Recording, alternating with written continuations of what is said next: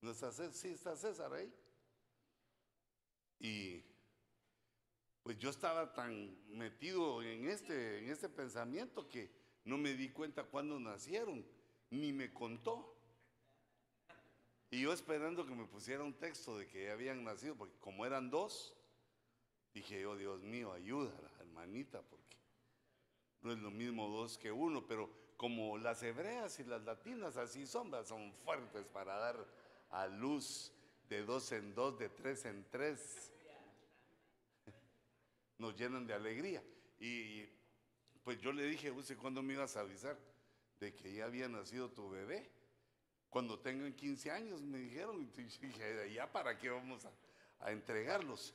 Y también Edwin y Patricia Muñoz han sido pues premiados por Dios con Gabrielito. Los hijos son una eh, manifestación del agrado de Dios. ¿Quiénes? Ay, Dios mío. Bueno, Padre, te damos gracias por todas tus bondades. Te ruego, Señor, que bendigas este lugar, que renueves nuestras fuerzas para las cosas que hay que hacer aún, que prosperen nuestras manos, Señor, y que venga también una bendición grande sobre nuestros propios negocios, nuestro propio trabajo, sobre, Señor, nuestra personalidad. Danos seguridad, entendimiento. Ayúdanos, Señor, a hacer nuestro trabajo excelente, de una manera tan excelente que seamos necesarios para nuestras empresas, para nuestros jefes. Te ruego, Señor, en el nombre de Jesús, que hagas una obra poderosa en medio de tu pueblo, que sepan, Señor, los que no conocen tu nombre, los que no creen en tu nombre, que sepan y entiendan la diferencia que tú haces entre ellos y nosotros, con tu bendición, con tu cuidado, con la salud, con la vida, con la fuerza que nos das para enfrentar la vida. Señor, y por cuanto nos has dado entendimiento, nos has dado una nueva inteligencia, has renovado nuestro espíritu para entender. Te ruego, Padre, que esta palabra venga a nuestro corazón, venga a nuestro espíritu y fortalezca nuestras manos, nuestros pies y permanezcamos firmes en tu llamado. En el nombre de Jesús lo creemos y lo recibimos. Hermanos, una de las cosas que me han puesto muy feliz fue el encuentro con el Salmo 145. Eh, te exaltaré, mi Dios, mi Rey. Para mí fue un encuentro maravilloso. Creo que para muchos ya era conocido, ya habían cantado el coro y lo conocían, pero yo solo los coros de Benecer escucho y no está en nuestro repertorio. Pero me pareció algo tan, tan bello, tan sublime.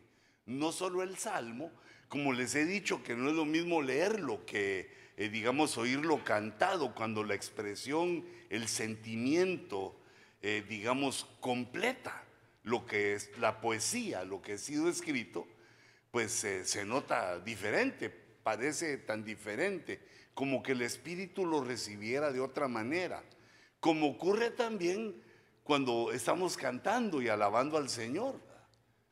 Eh, algo pasa que el Espíritu y el alma reciben de otra manera el mensaje de la palabra cuando va embellecido con la música del Señor, con el canto de Jehová. Y entonces eh, yo me daba cuenta de eh, esta situación y Dios le reveló a los hebreos. Eh, esto no es invento de los hebreos, no es inspiración de los judíos, sino que Dios le reveló esa lámpara menorá. Así se llama. Yo la he leído con H al final menorá, así como se oye en español, con H al final, que es una lámpara de siete brazos que aparecía en el lugar santo, alumbraba el lugar santo, le ponían aceite, una mecha y los sacerdotes estaban encargados de encenderlo eh, y apagarlo o cambiar las mechas eh, cada cierto tiempo para que permaneciera iluminado el lugar santo.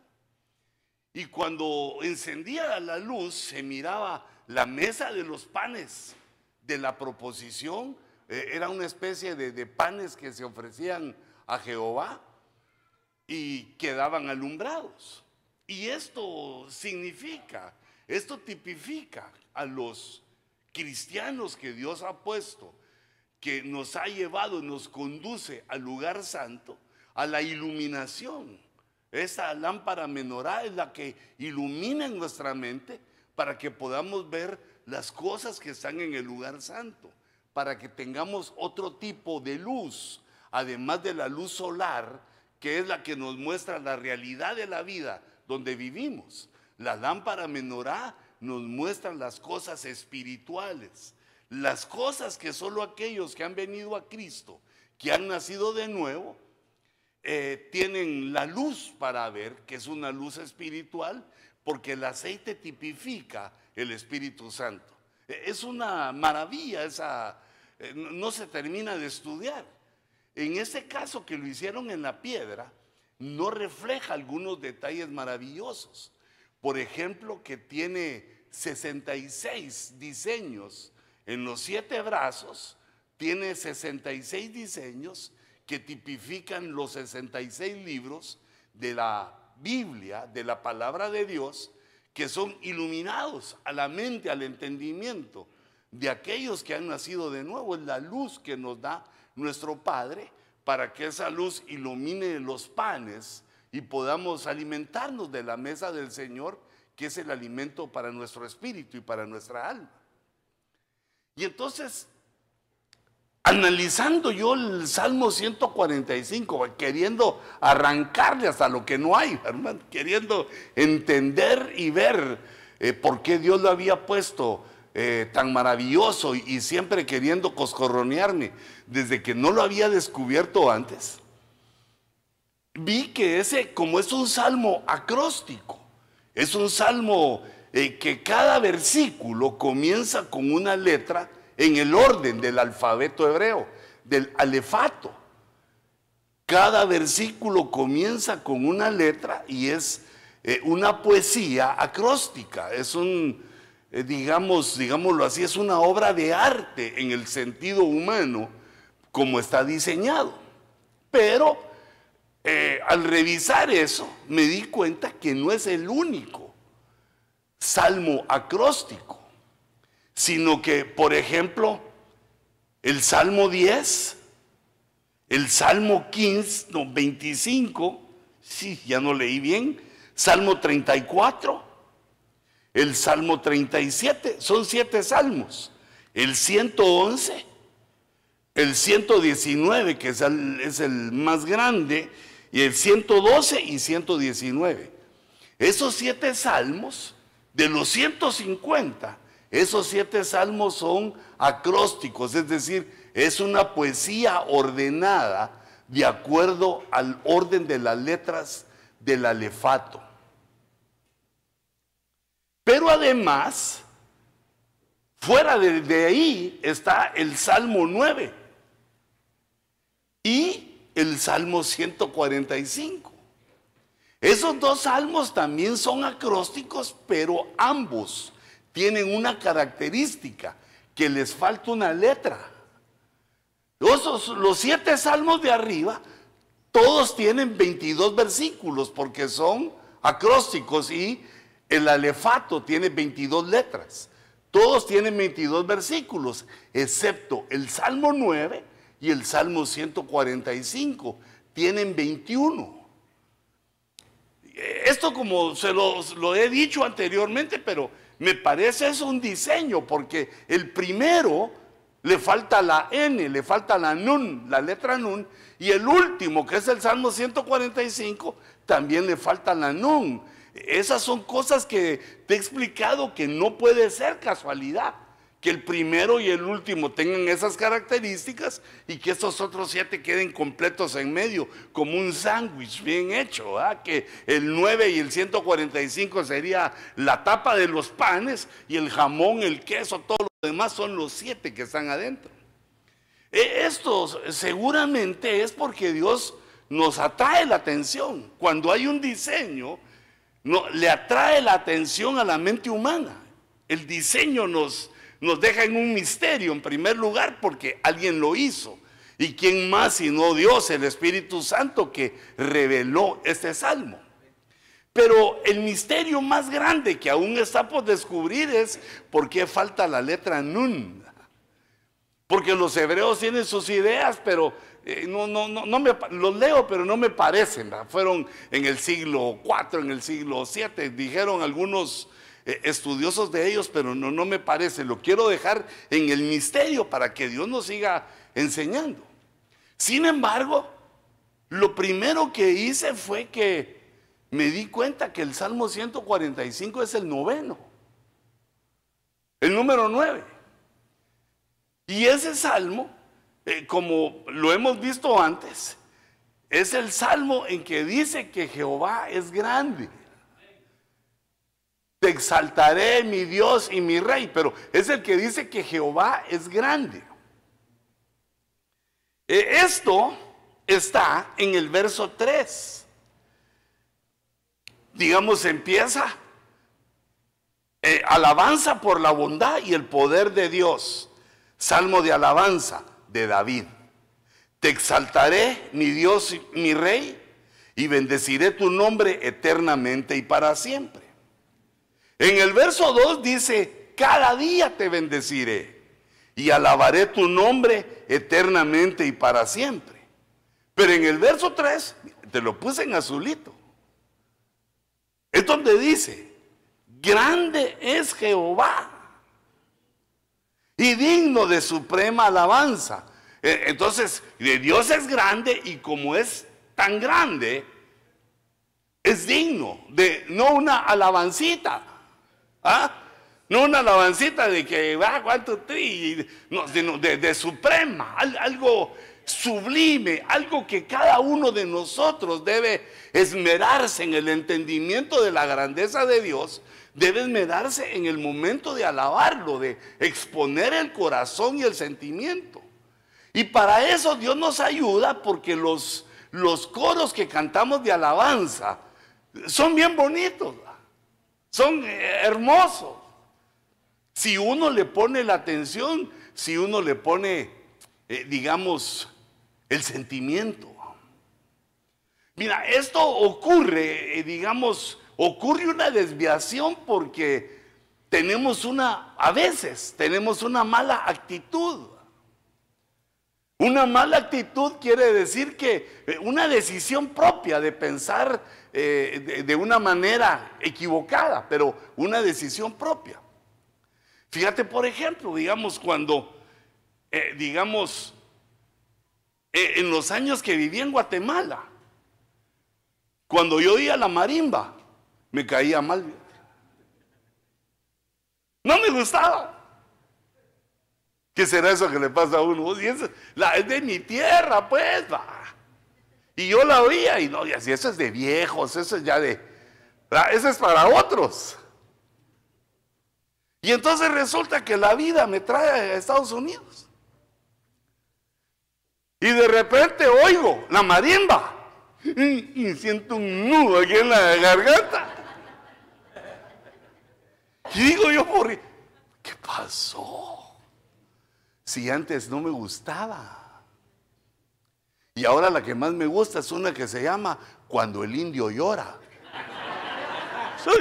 siento que me están, me están aludiendo a mí. Cuando el indio llora. Digo, pero yo las oía de lejos, pero no me gustaban. ¿Por qué? Porque uno tiene una mala actitud. Entonces, digamos, la lejanía hizo que el sentimiento se avivara y cambié de actitud sin saberlo. Entonces nosotros tenemos que entender también que eso nos pasa. Somos humanos, nos pasa cuando vamos a alabar a Dios. Puede ser que nuestra actitud esté mala por los problemas que estamos viviendo, porque sentimos que alguien nos menospreció, alguien se sentó en nuestro lugar. ¿Verdad? No encontramos parqueo. Algo, algo que... O bien problemas que uno tiene en la familia. O también pueden ser cosas que a uno le pasaron de pequeño. Por ejemplo, una vez me contó un hermano, e, esa no la viví yo, pero me contó un hermano que a él no le gustaba preguntar porque en la escuela cuando él preguntaba le habían dicho que solo los brutos preguntaban. Y entonces me dijo que por eso no se animaba y no podía ir mandar las preguntas. Le dije, pero mira, esa es una actitud equivocada porque el que no pregunte es el bruto, le dije. Porque se queda con la duda. ¿Y para qué tiene uno la bocaza? Ah? Pues que si uno tiene duda, pregunta. Eso hasta el cómico aquel que dice, pregunte. ¿va? ¿Lo, has visto? Es? E, entonces, digamos, también por el trato que nos dieron en el pasado. Porque todos nosotros en algún momento de nuestra vida hemos estado relacionados con gente que nos aborrece. Algunos son se les nota, no lo pueden ocultar, y otros sí. Otros ocultan, pero se les sale que tienen, que de repente uno cae mal.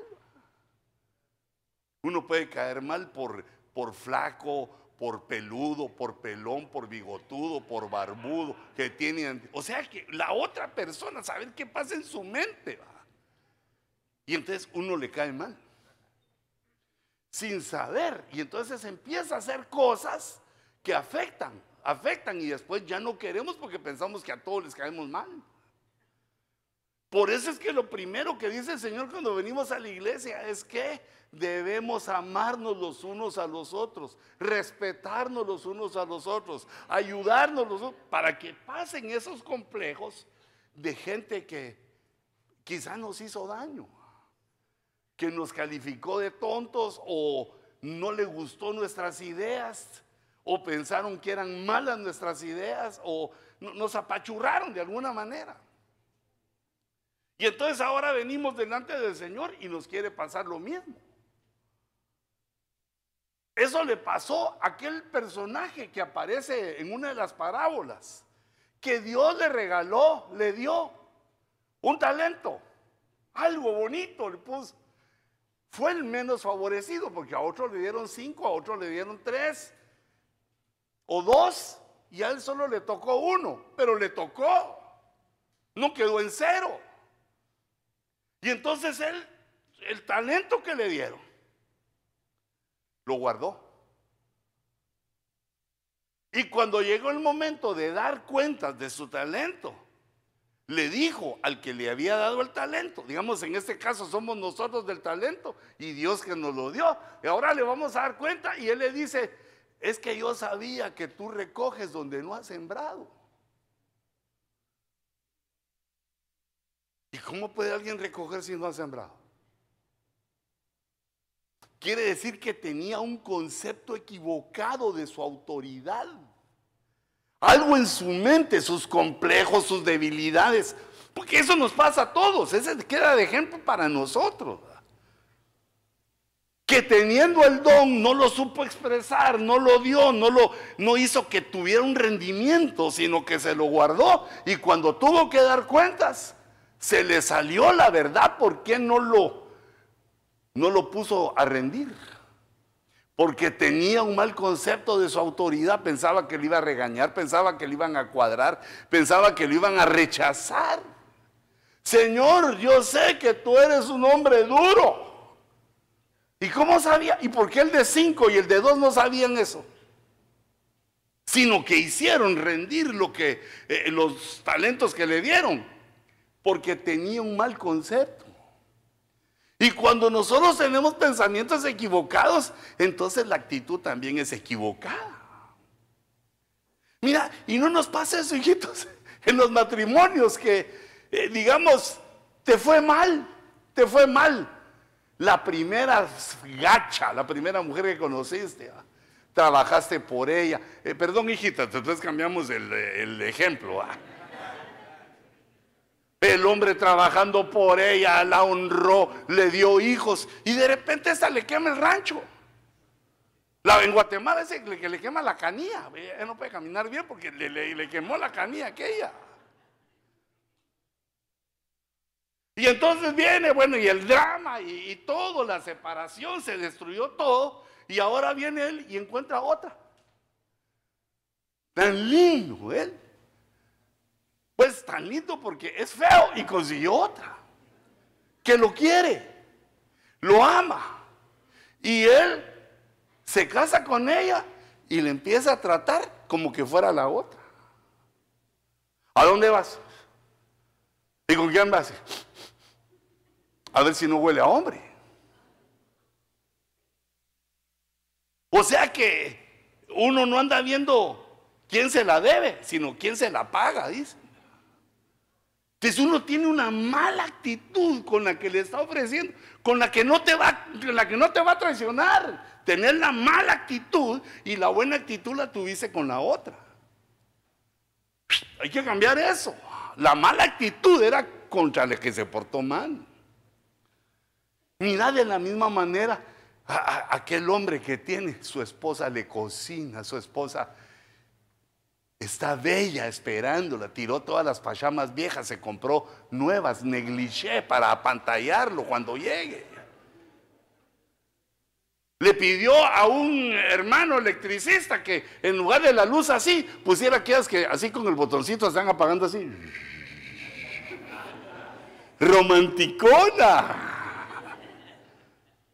Y ella está lista y dispuesta y lo quiere ayudar, quiere que le cuente las cosas, quiere participar con él. Y aquel parece el hombre de las cavernas. Mm. ¿Cómo te fue? Mm. ¿Cómo te sentís? Puro oso rugido, solo rugido le saca.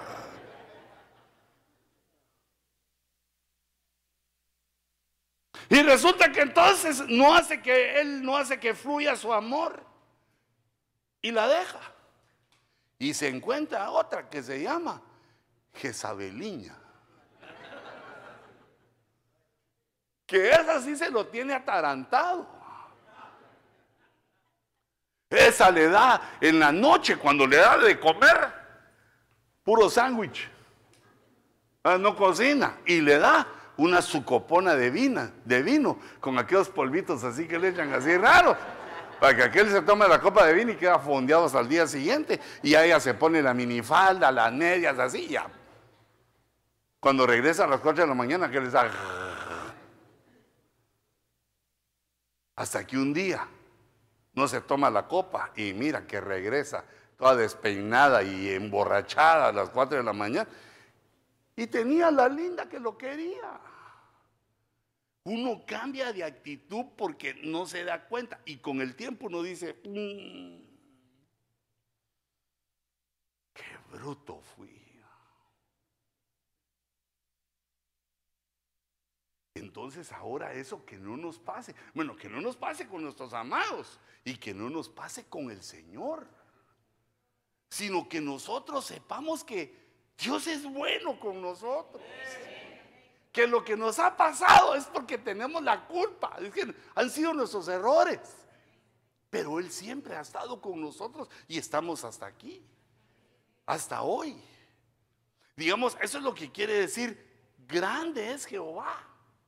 Y digno de suprema alabanza porque no nos ha hecho ni un mal, ni un mal. Nada malo ha hecho contra nosotros sino que nos ha mostrado una serie de bondades.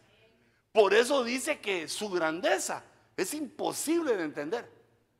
Eh, podemos tener un concepto algo cercano, pero es imposible de entender completamente su grandeza. Ahora entonces, me pasó algo. Tú sabes, eh, bueno, dijimos que era el noveno acróstico, el Salmo 145. Entonces, ¿conoces esa dirección? Este es aquí. Esta no la tenemos que saber porque mucha gente te va a decir Perdón, hermano. Mucha gente te va a decir, ¿y, usted cómo cambió? ¿Y usted, usted a dónde va? ¿A qué iglesia va? Eh, pues yo voy allá por la... No, 145, 39. Donde silban. La calle donde silban. Pero entonces fíjate que me di cuenta de esto. Que las tres primeras cifras son el Salmo 145 el verso 3, y que es el noveno acróstico. Como que Dios me estaba, no se estaba mandando un mensaje, me, me lo estaba mandando a mí para que te lo diera a ti, que el Salmo 145 nos inspira para que nosotros entremos a una nueva dimensión de alabanza que se llama suprema suprema. La palabra suprema quiere decir la perfección máxima a la que el hombre puede llegar. Digamos, dice la escritura, menciona que hay sumo sacerdote, era el sacerdote que llegaba a la cúspide, eh, cúspide. Más arriba ya no había nada. Digamos, dice la Biblia que Dios es nuestro supremo gozo. Quiere decir que hay más gozos, pero no hay ningún gozo como ese. Ahí es el gozo máximo. Y entonces está también la suprema alabanza. Digamos el número eh, del edificio 145-39, no, no, nos lo inventamos. Y hermanos, ya con la verdad les digo que ni siquiera no lo buscamos directamente de decir, yo quiero esto. Porque uno cuando compra así, yo quiero esto, es porque tiene el dinero entre la bolsa, en la tarjeta o en la chequera. O sea, entonces yo digo, yo, yo escojo, yo quiero esto, de este color, de este tamaño, al que funcione así. Yo lo exijo porque tengo, pero nosotros no teníamos. Y por eso es que como pasaban los meses fue cuando el Señor nos habló en quietud y confianza. Entonces yo dije, entonces Dios, Dios lo tiene, Dios, Dios ya sabe cuál. Y, y como les he contado el testimonio, de repente llamamos y venimos aquí. Y empezó todo el proceso, empecé a entender, pero no había entendido eh, esto, esto importante. Digamos el número 9, el noveno acróstico con el que cierra es el Salmo 145. De los salmos acrósticos es el último y noveno. Y el 9 habla de nuevo, de cosas nuevas. O sea que me empezó a hablar el Señor una, una serie de cosas. Como que la iglesia, al traernos Dios aquí, íbamos a madurar. Otro poquito. Porque recuérdense que digamos, un hombre no se casa con una niña. Ah, digamos, ya está el hombre establecido y de repente una de 13 años se, le tira, le dice, lléveme, lléveme porque mi papá me pega. Uno le dice, no, no, regrésese con su papá. Pero si esa ya tiene 23 que 24 y no le dice nada, sino que solo mm, le lanza aquella mirada el hombre ya es una mujer que, digamos, está en edad de casamiento y es una mujer que ha alcanzado una madurez. Y entonces también las bodas del Cordero son así. La iglesia tiene que llegar a una madurez. No solo es congregarse, no solo es aceptar a Cristo, que eso es importantísimo y es crucial, pero hay más, hay mucho más que caminar para que alcancemos los regalos que Dios tiene para nosotros. Entonces me encontré con que en la dirección estaba la grandeza de Jehová, e, esa suprema alabanza que nos llevaba, porque de ahí de la alabanza, si alcanzamos o arrascamos esa alabanza, ahí va a venir una serie de cosas, porque Jehová habita en la alabanza de su pueblo. ¿Cómo se manifestará si es la suprema alabanza?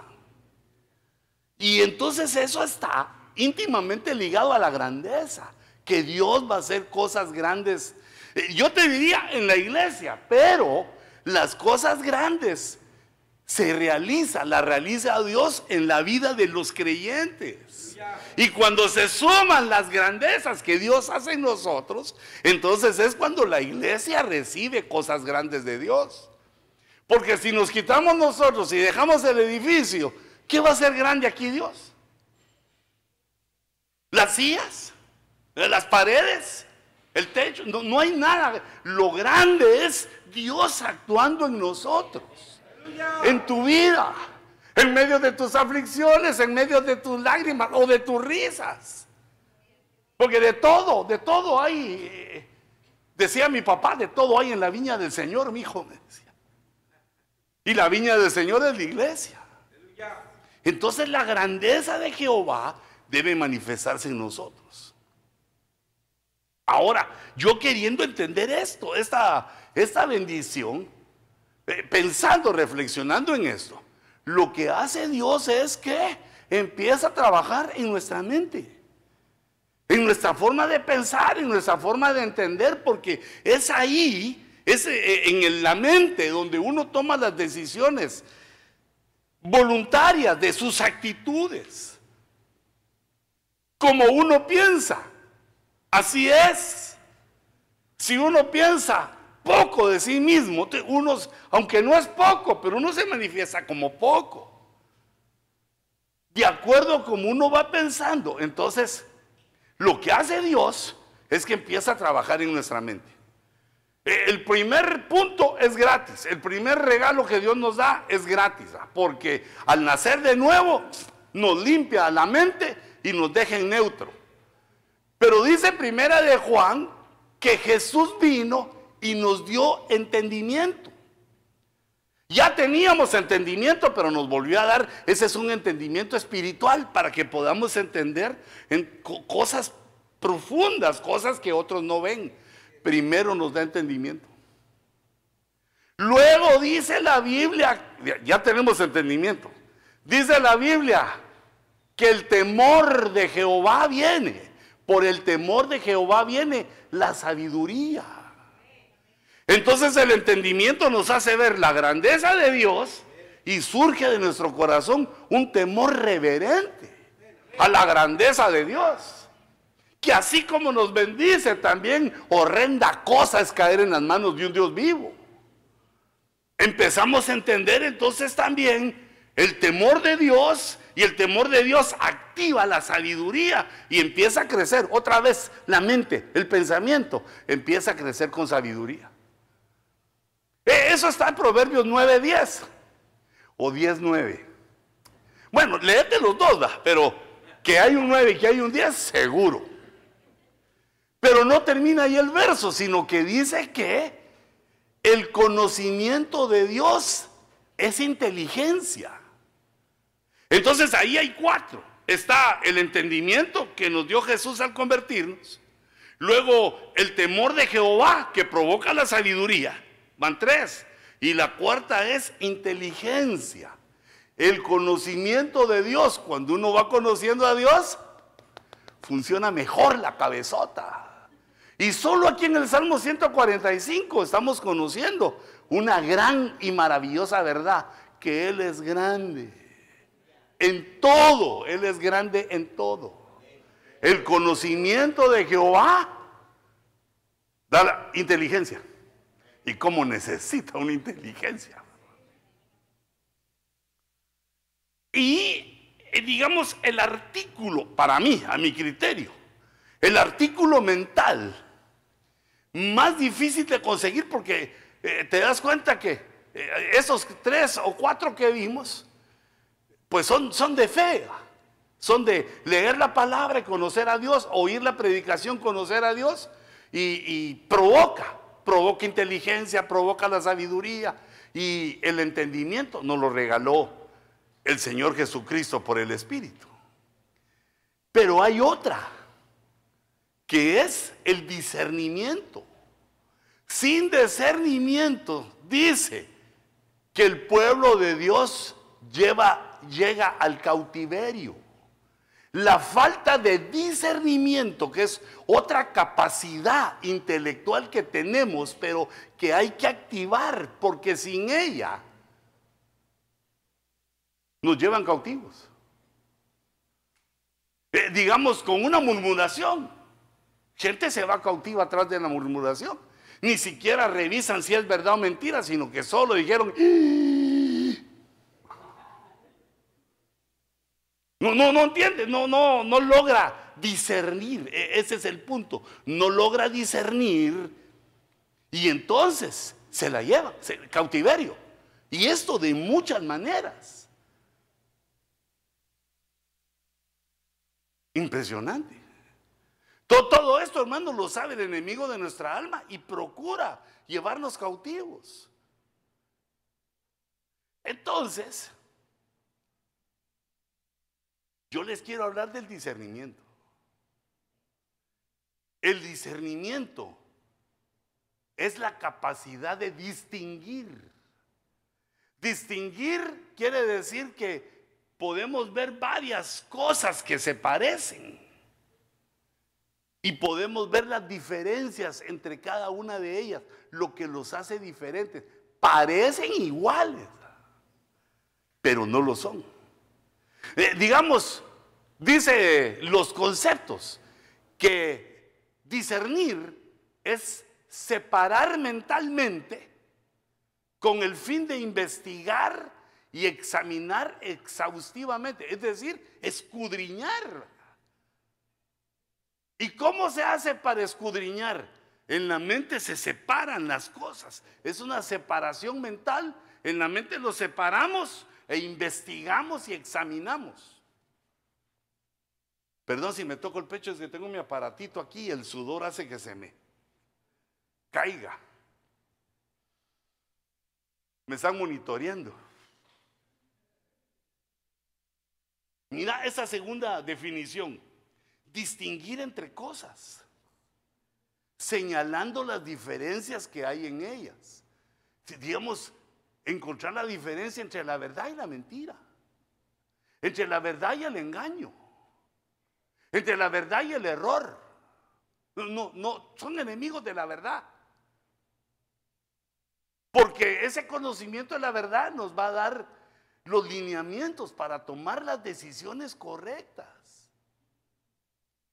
No, no hay que castigar, ¿verdad? Por ejemplo, si uno, uno descubre, ¿verdad? Que su esposa le dice una mentira. Si es suavecita, pasásela por alto, porque todos somos unos mentirosotes, ¿verdad? pero pasásela por alto porque eh, la mujer es tan linda que hasta la mentira a veces le queda bonita. ¿Le echaste azúcar a mi té, mi amor? Sí, y bastante, ya no me pidas más. Y cuando uno se lo toma, ni un granito de azúcar le echó. Y uno alega, le dice, no, recuérdese que estamos arrepentiendo a aquel su enemigo llamado Diabe. Pues diabetes, ¿verdad? Distinguir. Mira, esta, esta, de, esta forma, este poder del intelecto, nos ayuda a no ser engañados. Pero no es necesariamente que enfrentemos a que nos está diciendo algo, solo que ya sabemos que hay engaño. Ayuda, el Espíritu Santo nos enciende las luces por dentro, pero este es algo el intelecto. Así como digamos en tu trabajo, debes de aprender a distinguir quién no te va a pagar. Pues si has tenido alguna, alguna cosa así que uno... Eh, hay señales que uno si le pone atención va, tiene que poner. Por eso dice que es separar mentalmente, o sea, usar la inteligencia, usar lo que tenemos en la cabezota. Tenemos lo que nos dio el Señor, entendimiento, tenemos sabiduría, eso es lo que nos ha ido dando Dios, y tenemos también mm, inteligencia. Y esas tres sirven para darle forma al discernimiento. Digamos, en lo espiritual hay una profecía y uno discierne. ¿Qué es lo que le están diciendo? Uno discierne que Dios le está hablando de algo. Porque el hermanito, ¿qué va a saber? Eh, el que eh, tiene el don de profecía, ¿qué va a saber de tus problemas o de los míos? Y dice cosas que si le pones atención, si uno le pone atención, el Señor ahí nos dice cosas que nos hablan. Si uno logra discernir, separar mentalmente para investigar exhaustivamente. No solo una investigadita. El discernimiento nos sirve para todo en la vida. Pero me estoy tardando mucho. Fíjate esta otra definición. El discernimiento nos sirve para determinar la excelencia o defectos de una persona. Eso lo debemos investigar porque todas las personas tenemos grandes defectos. Y, hermanos, hay que aprender a querer a las personas a pesar de sus defectos. Porque si no, te vas a querer sin que, sin que nadie te quiera y sin que tú puedas querer a nadie. Porque no hay nadie. Solo Jesús, solo Cristo. Entonces, digamos, hijita, cuando, si sos soltera y, te vas a casar, que no te engañe que aquel siempre llegue peinado, siempre llegue bien arreglado, que no le veas ni un defecto. Ahí lo que hay que hacer es preguntarle uno a la mamá, preguntarle a tu mamá, hijita, a la futura suegra, porque ella sí se sabe esta, te va a decir, nada, pero es que, mira mamá, si siempre está bien pensado, sí, pero si lo agarras así, le quitas la peluca. ¿ah? Que no habías discernido tú que tenía peluca, pero tu mamá sí, porque ya tiene otro ojo por la, la madurez y los años. Hijita, si te vas a casar, sabe que ese tiene errores que no te los muestra porque digamos cuando uno en la amistad, ¿verdad? Y en el compromiso uno esconde lo más posible los errores. Pero ya casado ya, ya no se puede porque como se vive por lo menos 16 horas diarias juntos. No, 8, porque 8 hay que dormir, 8 hay que ir a trabajar lo tenés que aprender a soportar ocho horas. Imagínate el desastre de un hombre que mira aquella criatura con que se va a casar. Perfecta. Oh Dios, esta se parece a Luzbel porque es perfecta. Ahí pero ya, cuando te cases vas a ver que tiene sus defectos entonces uno debe aprender a convivir como estamos defectuosos. Claro que en la parucía todo eso va a cambiar. Cuando el Señor nos transforme, vamos a ser guapos como Adán cuando estaba en el huerto. Pero ahorita hay que conformarse con esa debilidad. Y eso nos ayuda a que uno no ande pensando en divorciarse porque hace tal cosa, porque dicen, porque así somos.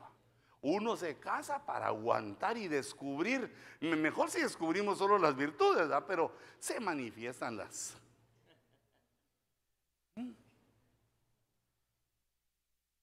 E, entonces hay que aprender a conocer eh, lo interno, discernir lo interno. Te vas a casar, mira que su espíritu ya haya nacido de nuevo. Si no te vas a casar con un muerto por dentro. Y ya cuando te tenga, cuando te ame, cuando sea su esposa, te va a decir, ya no vaya a la iglesia. Ese gordo ahí lo engaña, le engaña. ¿Verdad? Cuando te vino a pedir, me dijo, pastor, con todo respeto, ahora que ya te tiene, el gordo, es que, y no me enojo con él, es que hermano, así somos los humanos. Pero entonces, ¿qué hace el discernimiento? nos da, el ejercicio nos da la capacidad de ver a una persona como es. Abre los ojos para cosas secretas. Eso qué lástima, hijita, que eso empieza a funcionar y después de que uno se casa, porque si no, habría un montón de solteras.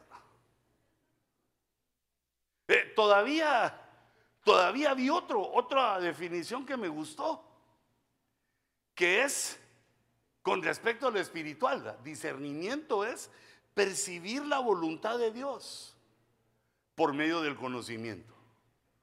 Entonces, digamos, uno conoce de Dios y luego cuando está en la vida van a, haber sucesos en los que tenés que decidir si eso agrada a Dios o no.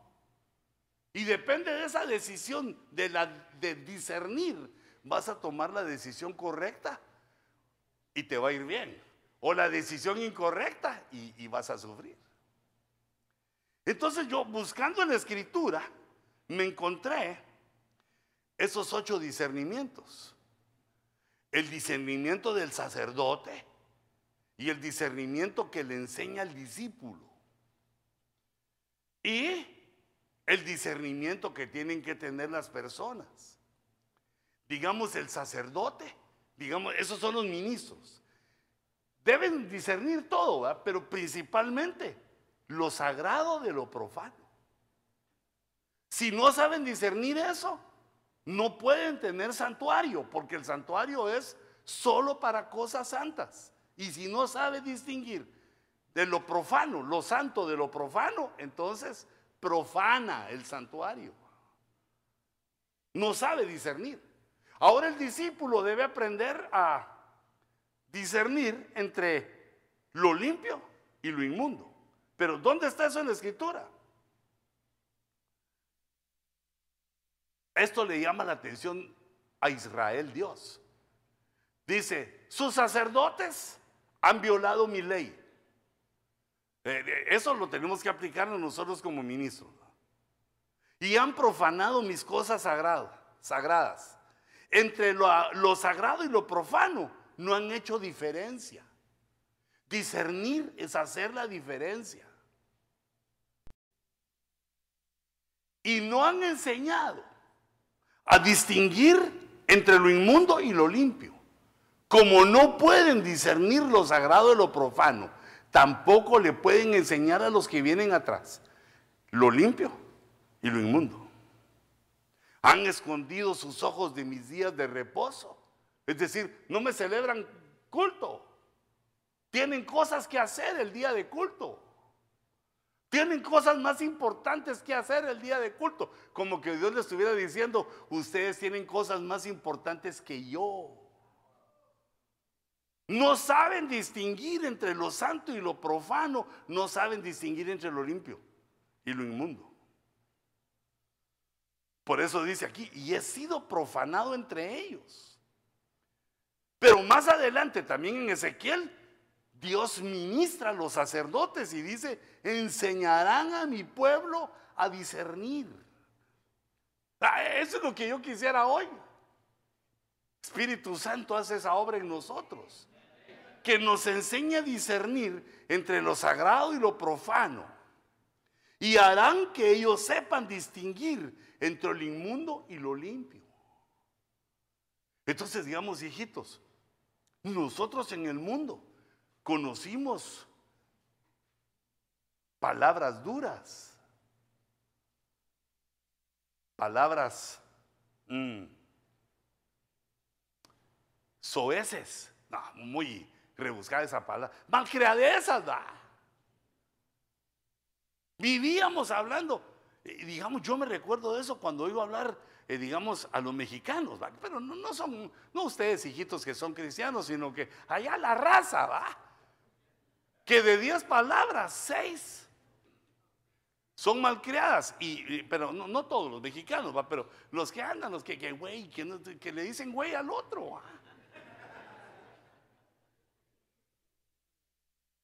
Y entonces, no, solo la mala palabra, sino las cosas en doble sentido. Que esa es una forma de utilizar el intelecto, pero es una forma, digamos así, vulgar. El intelecto sirve para ver cosas profundas, pero cosas profundas, sagradas. No estar dándole, eh, digamos, al pensamiento equivocado que se dice una cosa que tiene un doble sentido.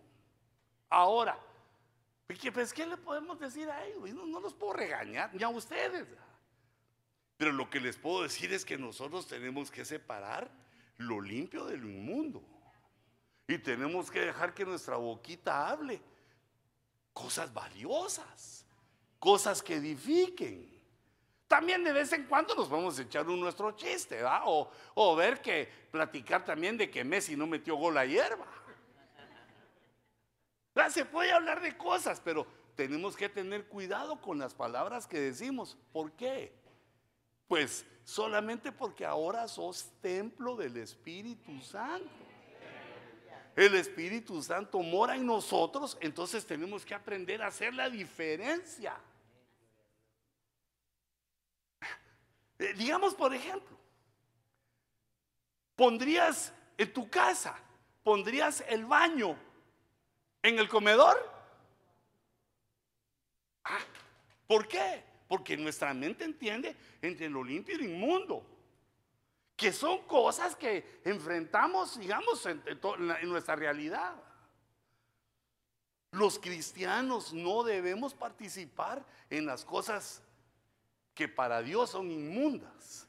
Y para que nosotros las entendiéramos, Dios dejó por lo menos los diez mandamientos. Entonces ahí uno entiende que la idolatría es inmundicia. No, yo me aparto. Como ya viene Halloween y todo eso.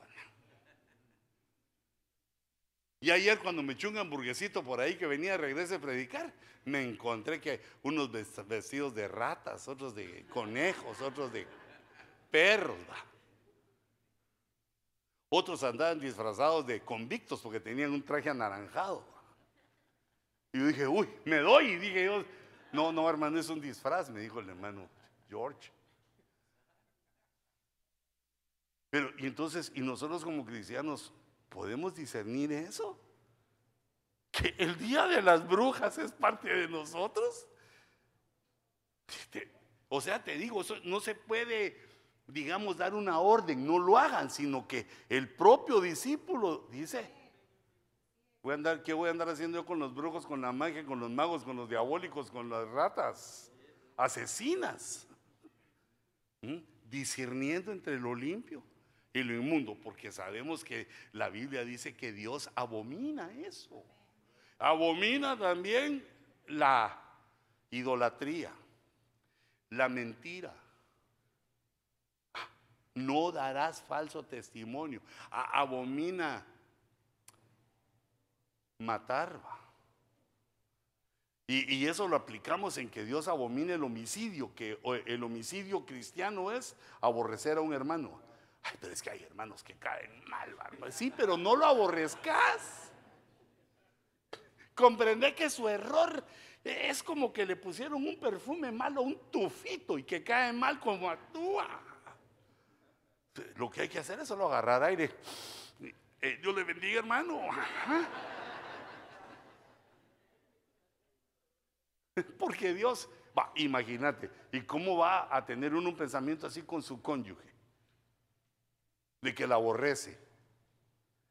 Hombre, no seas delicado, hombre. No tomes tan en serio los problemas. Porque la vida a veces es de reír y a veces es de llorar y a veces es de estar bravo. Pasa tu bravura y llega a la felicidad lo más pronto posible. Porque no debemos aborrecer a nadie, pero mucho menos a, nuestra, a nuestro cónyuge. Hijita, no, no, no vas a aborrecer a tu marido. Ay, es que hermano, es que me jala el pelo, me muerde la oreja. No, pero eso es porque te quiere, hijita, hombre. Lo que le tenés que decir es que no tan duro, porque te está dejando calva de un lado. Pues ni modo, si esas manotas que hay, esas manotas de tu esposo que hace, trabajan, agarran cosas pesadas. Y ya después cuando quieren agarrar suavecito no pueden, ya lo agarran y... ¿No ves aquel, aquel hermanito que me encontré allá en la prisión en Guatemala cuando fui a predicar allá? Que te conté que le dije, pues tan buena gente que sos porque estás aquí. Maté a mi mujer, me dijo, uy, Y, yo, una cosita así. ¿Y cómo? Es que ella me decía, pegame, si sos tan hombre, pegame. De verdad, sí, hermano, yo comiendo y me pegaba unos grandes, pegame si sos tan hombre. Y entonces yo, me cayó mal, ya un día me cayó mal y le pegué y la agarré así del pescuezo, del pescuezo. Y dice que cuando lo tenías agarrado le dijo, así te caería, que, que me pega, todavía le agradece aquella. Pero me dijo, yo no lo quería, es que la agarré muy duro cuando le vi las manotas. ¿Y vos en qué trabajas? Soy albañil, la construcción. Unas manotas así. Ay, Dios mío. ¿Cómo se llaman aquellas máquinas que sacan así la tierra? Así como. Mamá mica, ¿ah? Qué fuerza la que tienen. Pero hay unos que saben, saben manejar esa máquina. Qué, qué tremendo. La agarran así y agarran una Coca-Cola así en lata y no la botan. Agarran una pelota, la saben. Es decir, que uno se ejercita. Así esa manota, esa forzota que tenés, la tenés que, la mano de mica, la tenés que así practicar para que sepa hacer también caricia. Discerniendo. Tenés esa manota para ir a trabajar. Bueno, a, tus hermanos y a tus amigos no les vas a hacer así, sino que ahí sí que sientan la manota, pero a ella no. ¿Cómo discierne uno? Por lo que la Biblia enseña. Nos van enseñando qué es lo que no. Digamos, mira, la más dura, la más, la más dura, no cometerás adulterio. Entonces que uno sabe la tentación va a venir, hijito. ¿Y sabes qué es lo tremendo? Que también a ellas. No te olvides nunca que ellas son seres humanos, igual que nosotros, solo que de diferente sexo.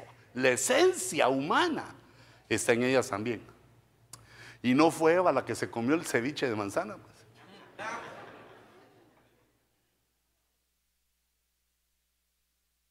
pues si era manzana a la boloñesa, pero ella, la mujer fue la primera. E, entonces tenemos que entender. ¿Y, qué hace uno? Porque digamos el pecado lo que te dice, no, si Dios así te hizo, Dios te hizo capaz, sos joven, sos bonito, de ahí Dios te perdona. Porque el enemigo es astuto, nos empieza a tratar de convencer de que no hay problema. Y entonces, ¿qué pasa? Viene el discernimiento para discernir entre lo limpio y lo inmundo. Es la, es la misma cosa, es, lo mismo, es una pasión sexual, pero nos ayuda Dios a discernir, esta pasión sexual es inmunda porque no es con mi esposa, es con una mujer X o con un hombre X.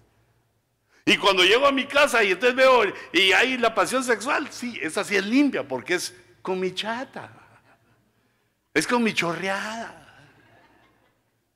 Con la que me quiere desde, desde, patojos, desde nenes. entonces, es lo mismo, pero hay inmundicia y limpieza en lo mismo. Si uno logra discernir, las pasiones en nuestro corazón son para, nuestra para nuestro cónyuge, digamos. Y ahí viene el consejo, ama a tu mujer, hijita, y déjate, no seas brincona, hombre, déjate. Vamos, déjate amar. Toda mujer que tiene un marido que trabaje por ella. Te digo una que conozco, pero sin nombre. Eso me lo cuenta el marido. Hermano, yo trabajo 10 horas a la semana. Ah, no, perdón, al día, al día. Araganote, ¿ah? Y yo me le quedo viendo y le digo, pero ¿por qué, hijito? Si con ocho vas. No, me digo yo para mantener mi hogar bien. Y para que mi esposa no trabaje. Que esté en la casa y que me prepare la limonada, la cena, todo para cuando yo llegue. Porque llego doblado, llego cansado, me dice, pero ella en la casa cuidando a mis hijos. ¿Y eso desde cuándo? Desde que me casé. Yo digo, esta chata dichosota. Digo yo, calculo, ¿ah? Porque entonces ella lo que puede hacer es que se levanta a las 5 de la mañana, le prepara el lonche a su marido, lo saca, le da un beso, se levanta, le lave el carro para que se vaya con el carro bien lavado le prepara su desayuno, lo ayuda a bañarse, le saca la ropa para que no vaya como semáforo. Y después cuando, sí, Habla, padre, hijita, agarrala. Y de ahí cuando ya se va a ir le da el beso y lo despide a Dios. Te espero en la noche. Dice así, ah, aquí estaré. Ven pronto, mi amor.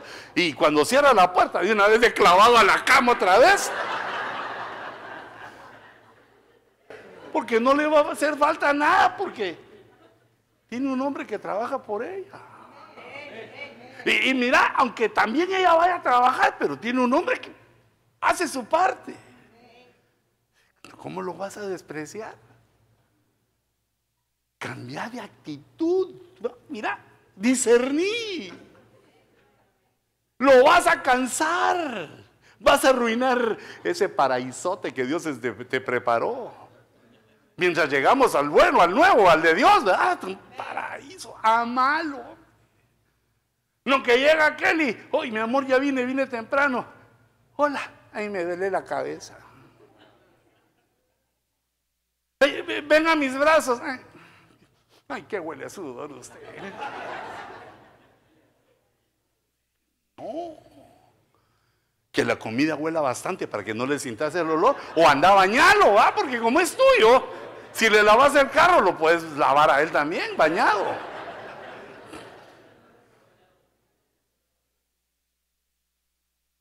Se aprende a discernir. Ay, hermano, es que me casé, que es, muy feo, es muy... y ahora ya te casaste. Lo feo, lo bonito se mira antes de casarse. Ya te dije, eh, eh, varias veces te he dicho, la enseñanza que me dio mi padre antes de casarme con la hermana Cutia, cuando se la presenté.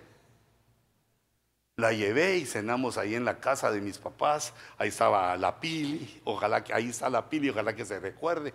Estaba mi papá y, y la hermana Cuti y yo, ahí cenamos, todo bien, ella bien educada. Cuando agarraba el tenedor levantaba así el dedito para que supieran que era de abolengo, ¿ah? Y entonces cuando se terminó la cena, me dijo mi papá, mi hijo, ¿la vas a ir a dejar? Sí, ahorita la voy a dejar, papá. Ah, muy bien, me dijo, muy bien. ¿Y la vas a dejar a su casa? Sí, a su casa. Y ahí va a estar su mamá. Sí, papá, iba a estar la mamá, ella no sabe cuando yo la llevo. Ya voy tarde, papá, dice, la van a regañar. Haceme un favor hoy, me dijo. Mira bien a su mamá.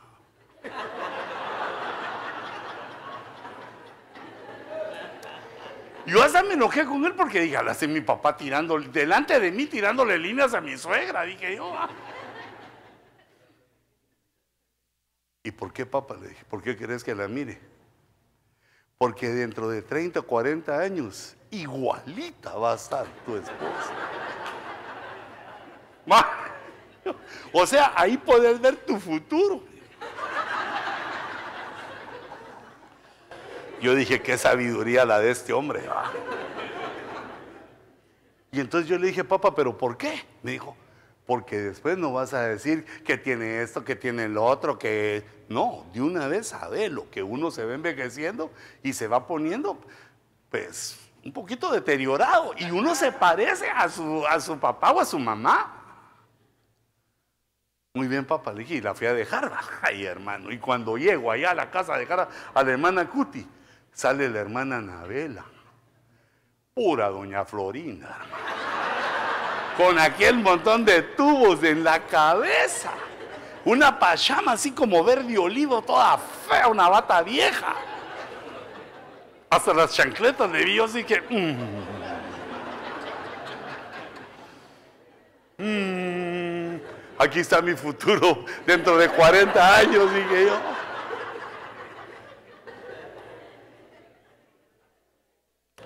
Pero entonces en los días subsiguientes, como ahí no nos habíamos casado todavía, le dije.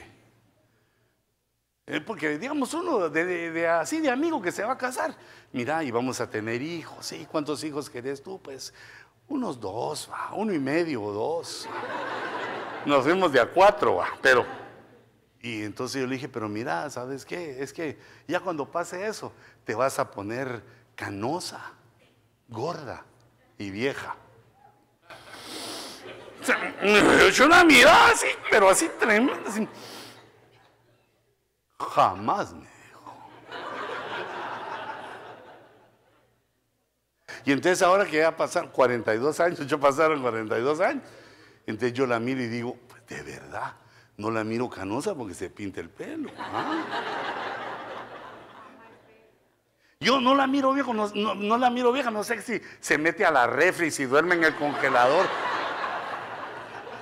No sé qué hace. Para, Y también no la miro gordita porque cuando estamos comiendo, ella deja. ¿Y sabes quién se come lo que deja?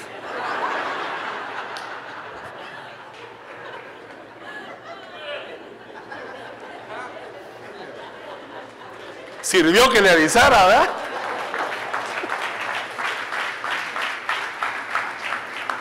Discerniendo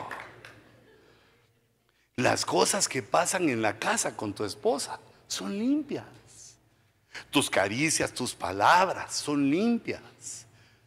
Pero digamos a una esposa, no se le debe violentar ni con palabras, ni tampoco con actos, sino que hay que discernir con quién estás hablando, ¿ah? con quién estás tratando. La madre de tus hijos y también la que te puede echar racumín en los frijoles y te descuidas. Sé que es una persona bien importante en nuestra vida, hijitos. No, lo del racumín es una, es una broma, pero... Porque cuando una mujer cocina, uno se da cuenta si lo quieren o no. Si lo tratan a uno como vaquero del oeste, va que le tiran el plato en la panza para uno Ahí hartate los frijoles, o si llega aquella que te puse tu quesito, porque no hay que tener mucho, te puse tu quesito, te puse tu panito, tu tortilla, se mira, se nota. Hijita, dale de comer bien a tu marido, esforzate. En los tutoriales, yo los miro en tutoriales de YouTube, pero Alguien me está diciendo que hay otros tutoriales. Ah, Débora. Ah, yo le digo, no, mija, vos le tenés que dar a Frank, pero una sana alimentación y asombrarlo. ¿Y esto qué es? Ensalada rusa, ¿ah? ucraniana. ¿Cómo aprende uno a discernir? Con la práctica, con el conocimiento poniendo nuestra, no actuando alocado, no actuando en automático. Ah, ya vine a mi casa, ahí está la tele, ahí está. No, no, sino que llegando a ver, porque si no, uno no discierne los cambios de su esposa y ella se aburre. Que digamos, e, ese día ella preparó y cuando llegas, tiene un peinado nuevo. No, no te digo si es bonito o feo, no sé si te guste o no, pero se lo acaba de hacer, cambió de look. Y como no estás poniendo atención, no te das cuenta. A mí me pasa por choco, ¿ah? porque, porque no, no miro bien. Pero cuando me pongo mi lente de contacto, mm, mi amor, estás más güera hoy que de costumbre. ¿ah? Ese vestido no te lo conocía, qué bien te queda. Porque si no, ella deja de hacerlo, porque como no tiene tu motivación. Cuando uno mira que su esposa estrena, le tiene que decir, vamos a ver, decir una vueltecita, que aquí ah, la motivas. Sino que, ah, no, como, como eh, eh, es el pecado, el pecado sexual, ni el abrazo. No, hombre, no. Discerní lo limpio y lo inmundo. Las cosas que pasan en nuestra intimidad son limpias, porque es tu esposa. Hijita, y también una mujer debe aprender a decir lo que no, no. Porque el hombre es abusivo y pide. Somos pedigüeños y una vez sabelo. Pero la mujer es la que dice sí o no. Ah, porque uno no da todo, todos los días no da todo, sino que tranquilo, va, comete la manzana, pero no de una mordida, sino partidita en ceviche, ¿va? para que nos dure unos 50 años la señora. Pero fíjate, ya, ya, ahorita no tengo eh, reloj. Vamos a ver, sí, ya son las 12. Vamos a ver ese otro. Mm. Mira lo que pidió Salomón. Dios le dijo, ¿qué querés? Le, ofreció Dios y, y le dijo, da pues a tu siervo un corazón con entendimiento para juzgar a tu pueblo. Eso ya no lo dio Cristo, ya no lo dio Jesús a todos los creyentes. Un corazón con entendimiento y para discernir, para juzgar y para discernir entre el bien y el mal. Pues ¿quién será capaz de, jugar, de juzgar a este pueblo tuyo tan grande? Entonces aquí, aquí es donde se engrandece el entendimiento. Aquí es donde se hace grande el entendimiento. Porque mira esa petición que es la que yo contigo, todos nosotros, le pedimos hoy a Dios. Señor, gracias por el entendimiento que nos diste. Danos ahora el discernimiento. Lo mismo que pidió Salomón. Y entonces resulta que hay un caso. Que dos mujeres empobrecidas, que dos mujeres que no tenían mucho, vivían en el mismo cuarto. Sus maridos no dicen dónde andaban, pero las dos tenían un bebé recién nacido. Y resulta que en la noche una de ellas se dio la vuelta y le cayó encima a su hijo. Qué horrible. Y lo asfixió. Y en la mañana, cuando ella se despertó, vio que su hijo había fallecido. Y el hijo de la otra estaba agú, agú, agú y pataleando. Pero la mamá del niño vivo estaba bien dormida, bien eh, en Guatemala cuando alguien se duerme así se dice que está sorneada, o sea, de una vez quedó cuajada, como que fuera gelatina, solo así hace. Y entonces ella sin que la dormida sintiera, le puso al niño muerto y ella agarró el niño vivo y se hizo la dormida. Y cuando se despertó la otra y vio a su hijo, se puso a llorar. ¿Qué dice? No, Dios mío, ¿por qué me quitaste a mi hijo? Pero cuando lo vio bien, cuando discernió, vio que ese no era su hijo. Ella dijo, no, mi hijo se parece a su papá. Y entonces vio el hijo de otra y dijo, ese es. Y empezaron a pelear, dame a mi hijo, ¿por qué me lo quitas? Se empezaron a pelear y lo llevaron con Salomón. ¿Qué tenía Salomón? Dos mamás con dos hijos, solo que un hijo muerto. Y las dos decían que eran la mamá del hijo vivo. ¿Cómo hacer justicia? Da entendimiento para juzgar a tu pueblo. Danos discernimiento, Señor, para juzgar las cosas. Porque ¿quién puede hacer esto? ¿Quién puede juzgar a este pueblo tan grande? Y, con las cosas que ocurren, mentiras, engaños, lo que ocurre entre el pueblo. Y entonces resulta que la manera de discernir de Salomón es que pide una espada. Yo de ahí lo hubiera discernido porque Salomón no era hombre de guerra. Su nombre quiere decir el pacificador, el pacífico. Sí, Salomón no solo espada, solo para discernir, para impartir justicia. Y entonces pidió la espada y dos soldados agarraron al niño vivo y les dijo, bueno, ¿saben qué? Para que no se peleen, les voy a dar la mitad cada una. Y levantó la espada para matar al niño. Y entonces una de ellas dijo, sí, mita, mita, está bien, Y la otra le dijo, no, señor, dáselo a ella. Y Salomón bajó la espada y dijo, denle el niño a su madre, la que estuvo dispuesta a dejarlo ir por su amor maternal. Qué hermoso como discernió. Quedó en las páginas de la Biblia para echarnos una enseñadita. Que cuando una persona habla, nos da pistas para discernir. Por eso es que dice la Biblia que eh, el sabio calla, oye a los otros, porque cuando uno oye a los demás, si Dios es tan bondadoso con nosotros, nos ayuda a discernir. ¿Creerías capaz a un hombre sabio de matar a un niño? No, lo hizo para que se viera lo que había en el corazón de aquellas y lo notó. La que no quería que el niño se muriera era la mamá. Y la otra condenada que decía, si ya no tengo hijo yo, queda tampoco, era una envidia humana, era un mal, es un mal humano, envidia, celo, como le llames, era un mal humano que se estaba manifestando y que se iba a perder una vida. Y ahí hay algo más que hay que aceptar, o que hay que discernir. Que hijitos, uno debe aceptar la verdad, lo real, los hechos. Si nosotros nos ponemos a vivir en una mentira, empezamos a arruinar nuestro futuro. Porque lo que se siembra, eso se cosecha.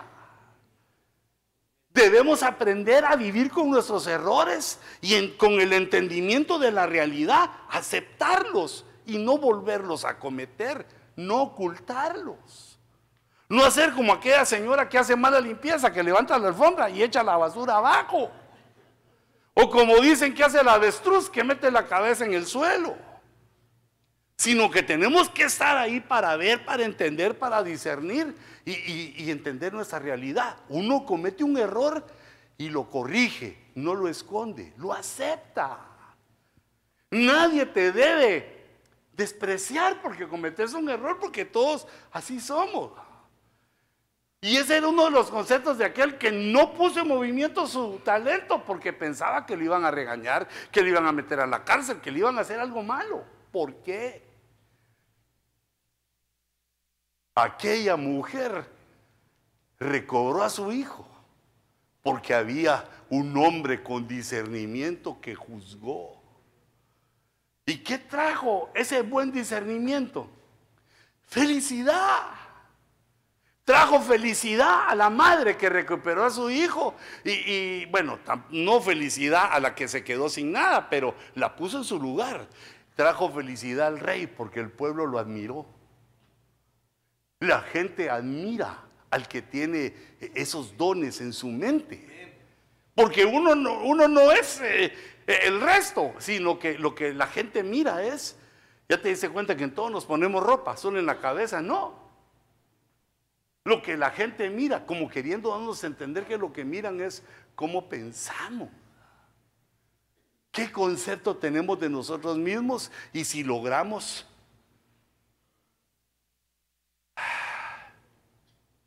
discernir. Digamos, cuando llega el fin de mes y tu esposa se acerca y te empieza a decir, mi amor, mi vida, mi papayito, ¿Qué, qué discierne uno? Ah? Y es hora que le pase el cheque, ¿va? Pero hijita, no dejes eso. Los otros días que no haya cheque, también sea así. Para que no te disiernan.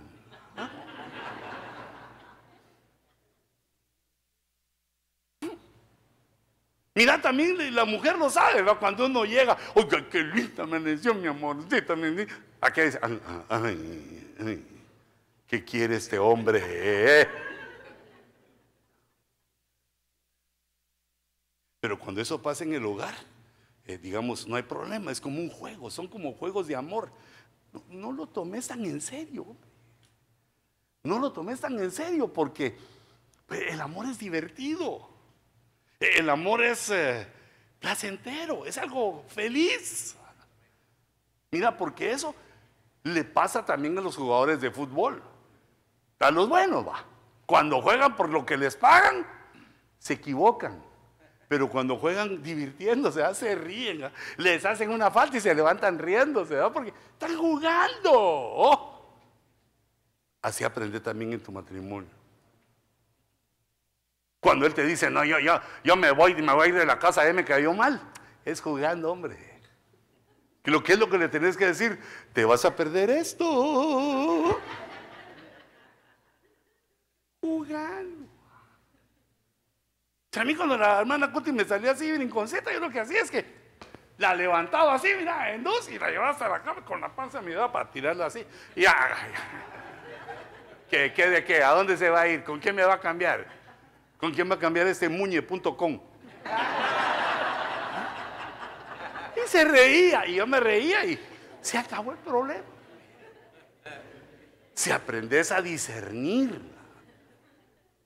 aprendemos a discernir cómo es la vida, cómo vivirla. No, no enojado, no como, eh, como dice alguien que la vida solo dándome patadas está. ¿Y qué quieres si así es? Entonces por lo menos reíte. Ah, por lo menos reíte. Pero lo principal, el objeto de nuestro amor, debe ser el objeto que nos da felicidad. No la tomes tan en serio, hombre. O si no, si ya te dice, ¿sabe qué? Mejor váyase, andate a la floristería y regresa con un ramo de flores. ¿Ah? Y no solo, ¿a qué le traigo esto? No, uno cuando lleva flores entra, hoy te traigo estas flores, porque no encontré otras peores.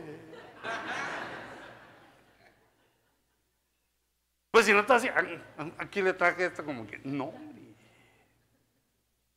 Las mujeres se, emocionan por eso, el hombre no. Si a ti, hermano, te llevan un tu ramo de flores, ay, ponerle en el florero. Hijita, y tú nunca hagas eso, si no, mira bien esas flores porque son las últimas que te llevan.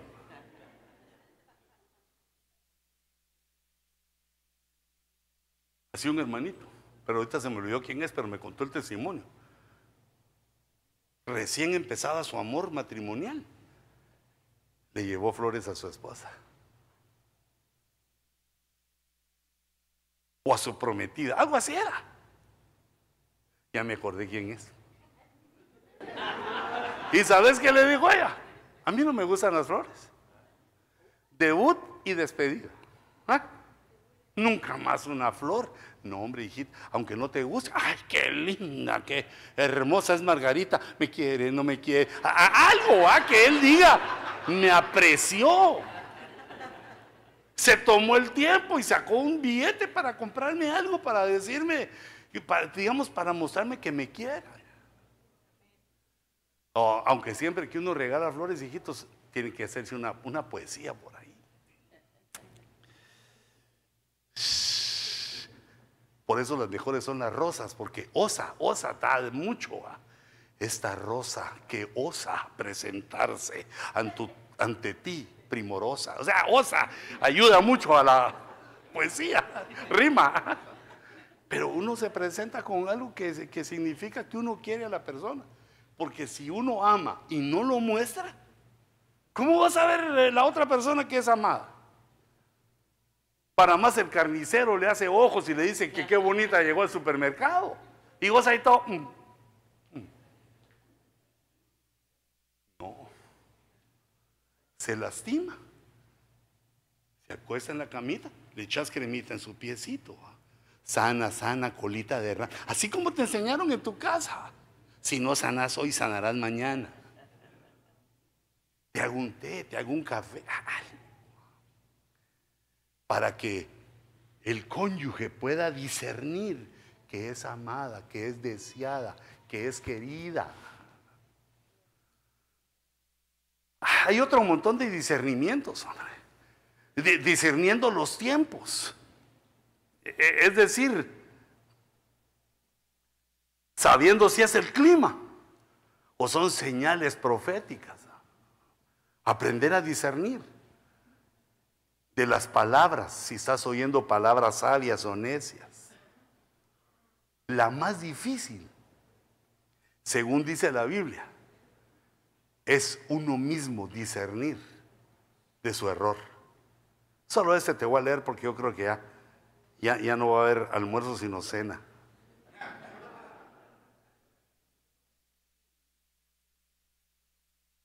No, este no es. Mm, ¿Será esta? Las palabras. No, entonces es una antes. Es, yo le puse gran dificultad porque dice la escritura, ¿quién puede? ¿Quién puede discernir sus propios errores? Esa es la más difícil, mira. Discernirse uno mismo. Y es difícil porque, hermano, nos queremos mucho. Y yo no digo que no nos querramos, nos tenemos que querer, pero debemos ser también sensatos para entender cuáles son nuestros errores. Aceptar nuestros errores, pedir perdón por nuestros errores, aprender a pedirle uno a su esposa. Cuando uno se equivoca, decirle, perdóname chata, me equivoqué. Qué sabia has sido. Echarle flores, ¿da? No solo te coscorronías, sino qué sabia te has comportado, con qué razón Dios te puso como mi esposa para ayudarme con tu sabiduría, con tu entendimiento y aquella crecida ahí de aleluya, ¿va? Porque te equivocaste tú, ella tiene razón. ¿Quién puede discernir sus propios errores? Pues el que procura, el que está dispuesto a recibir la responsabilidad. Y está también el discernir la palabra. Y también en la Santa Cena se discierne el cuerpo de Cristo. Padre, danos discernimiento, Señor. Señor, en nuestro entender, en esa maravilla que has hecho con nuestro intelecto al regalarnos tantas cosas bonitas. Agrega, Señor, el discernimiento. Permite, Señor, que aprendamos a discernir a las personas del mundo, que no seamos engañados. Señor, discernir a los de nuestra casa, a los que amamos. Aprender a discernir. Señor, porque somos tu pueblo. Te ruego, Señor, que hagamos a un lado nuestras dificultades, nuestros pensamientos de que no podemos, pensamientos de que no tenemos la capacidad. Señor, te entregamos los pensamientos negativos, los complejos, las situaciones que desde hace mucho brotan en nuestra alma. Señor, en tu nombre las desautorizamos agarramos los pensamientos equivocados de nuestra alma, de nuestro intelecto, y los ponemos, Señor, sobre tu altar, para que sean consumidos por tu Espíritu Santo. Y Señor, levantamos nuestras manos como un acto profético en el que recibimos el discernimiento. Recibe en el nombre de Jesús. Recibe por el Espíritu Santo. Señor, yo recibo para la gloria de tu nombre. Recibimos juntos, Señor, esa unción de discernimiento. Este primer domingo de culto, de servicio a tu gloria. Con el entendimiento, Señor, que nos estás trayendo para alcanzar la alabanza suprema. Ayúdanos a discernir. Danos discernimiento abundante para que podamos vivir de una manera santa como a ti te agrada. Que seamos, Señor, hijos que agradan y bendicen tu nombre con sus acciones. Yo bendigo, Señor, a tu pueblo. Y recibimos este regalo maravilloso. Así levanta tu manita y dile, Señor, lo recibo, lo tomo. Lo tomo para mi intelecto.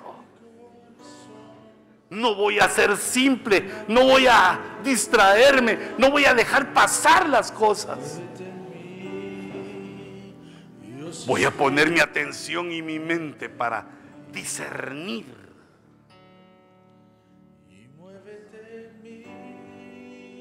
Así con tus ojitos cerrados.